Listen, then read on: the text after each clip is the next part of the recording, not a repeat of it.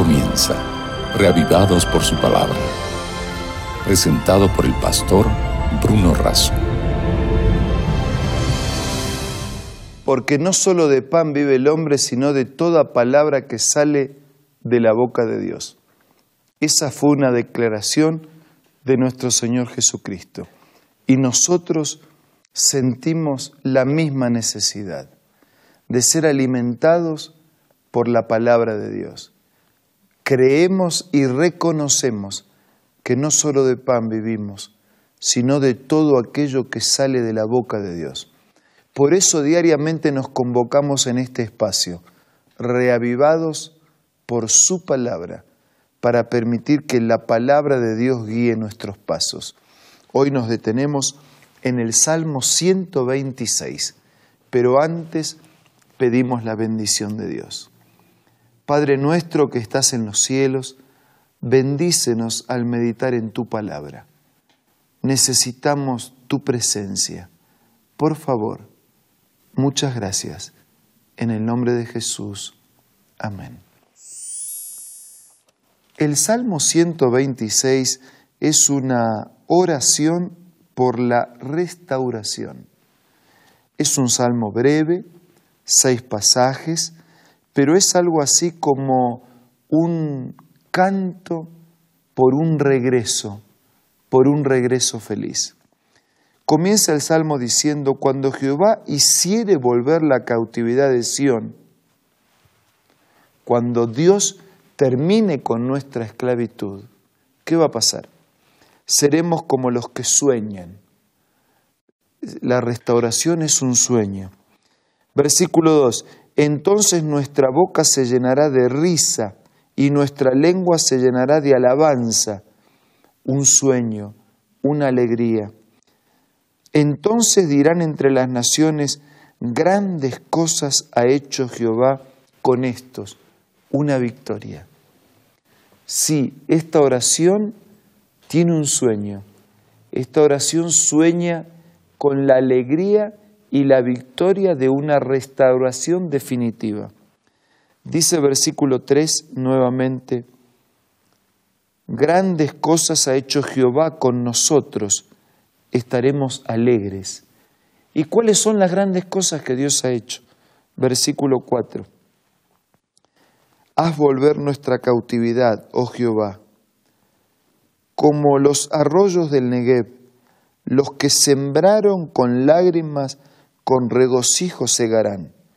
Irán dando y llorando el que lleva la preciosa semilla, mas volverá a venir con regocijo trayendo sus gavillas. Esos ríos, esos eh, cauces secos quedan llenos después de la tormenta. Sí, después de la tormenta, de la esclavitud del pecado, estos del pasado y los del futuro, estaremos llenos de la misericordia de un Dios que prometió una vida nueva para todos. Haz volver nuestra cautividad, es la alegría del regreso, es el sueño cumplido, es la victoria señalada, es el amanecer de un nuevo día. Haz volver nuestra cautividad, como los arroyos que después de la tormenta se llenan y vuelven a tener vida, como la cosecha, que mientras caminamos y trabajamos en los preparativos de la cosecha, el llanto, el sacrificio, el sudor, el esfuerzo, el temor por el resultado de la siembra y por la supuesta cosecha acompañan irá andando y llorando el que lleva la preciosa semilla, pero cuando vuelve, vuelve con regocijo juntando la cosecha. Volverá, volverá con regocijo trayendo sus gavillas. Este es el salmo, muy breve, pero muy significativo, porque en realidad no solo está presentando una oración, un clamor y un sueño de esos que estaban esclavos en el pasado, sino que está también transmitiendo para nosotros, en este presente, esclavos de vicios, de rutinas, de pecados, envueltos en tristezas y en ríos sin agua, está transmitiendo para nosotros un mensaje de esperanza. Sí, nuestros ríos sin agua también pueden ser llenos después de la tormenta. En el cronograma de Dios, la esclavitud tiene fecha de sentencia. La victoria sobre el pecado y la esclavitud del pecado ya está consumada. Nosotros no sabemos el día y la hora, pero la Escritura nos ha dado evidencias para soñar con ese día. Las evidencias pasan por señales y por profecías anticipadamente descriptas, presentemente cumpliéndose, que evidencian, como los carteles al costado de la ruta, la cercanía de la llegada a la ciudad, las cosas que enfrentamos hoy en nuestro mundo son carteles indicadores que provienen de la palabra de Dios que muestran la cercanía al amanecer glorioso de la eternidad prometida por Dios. Sí, esto es más que un sueño para nosotros. Esta es la segura profecía de aquel que empeñó su palabra. Hay un regreso feliz a casa. La restauración es posible. La victoria sobre el pecado está consumada. Jesús ya la logró con su muerte, la logró con su resurrección.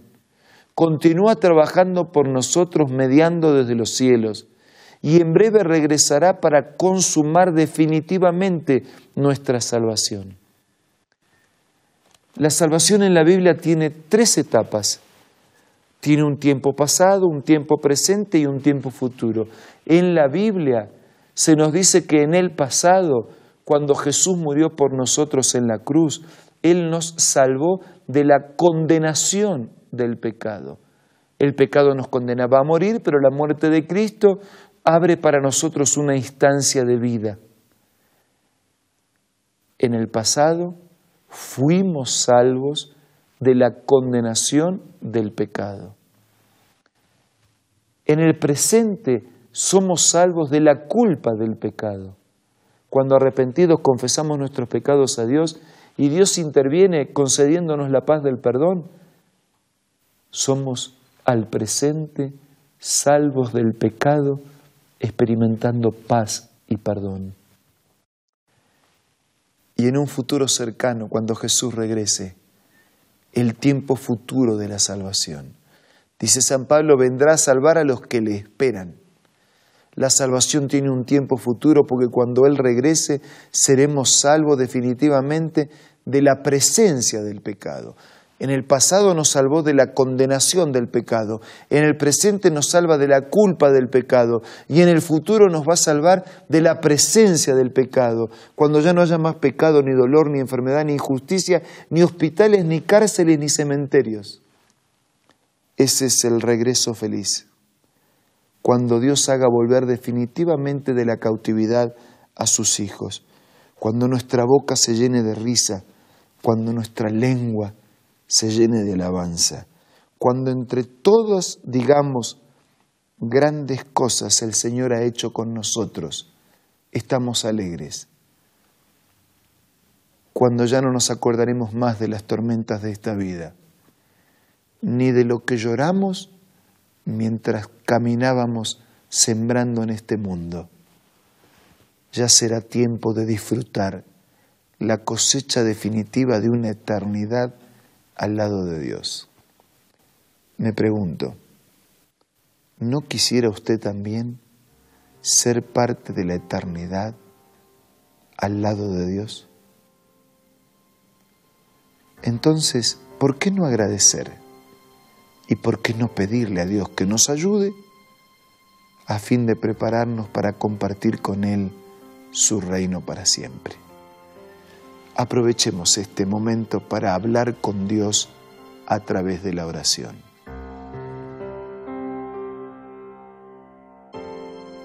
Padre nuestro que estás en los cielos, en este momento colocamos nuestra vida en tus manos agradecidos por tus promesas, fortaleciendo nuestro sueño de verte pronto regresar. Cuando ya no haya más pecado ni pecadores y todo restaurado a tu imagen, comparta contigo la eternidad. Queremos cumplir el sueño de estar en tu presencia y vivir contigo para siempre. Bendice a todos nuestros amigos y danos fuerzas para vivir conforme a tu palabra a fin de que nuestros sueños sean breve realidad. Todo te pido y te agradezco en el nombre de Jesús. Amén. Muchas gracias por su compañía de este día. Les mando un abrazo de todo corazón. Tengan el mejor día. Nos reencontramos mañana para seguir siendo reavivados por la palabra de Dios. Esto fue Reavivados por su palabra, presentado por el pastor Bruno Razo.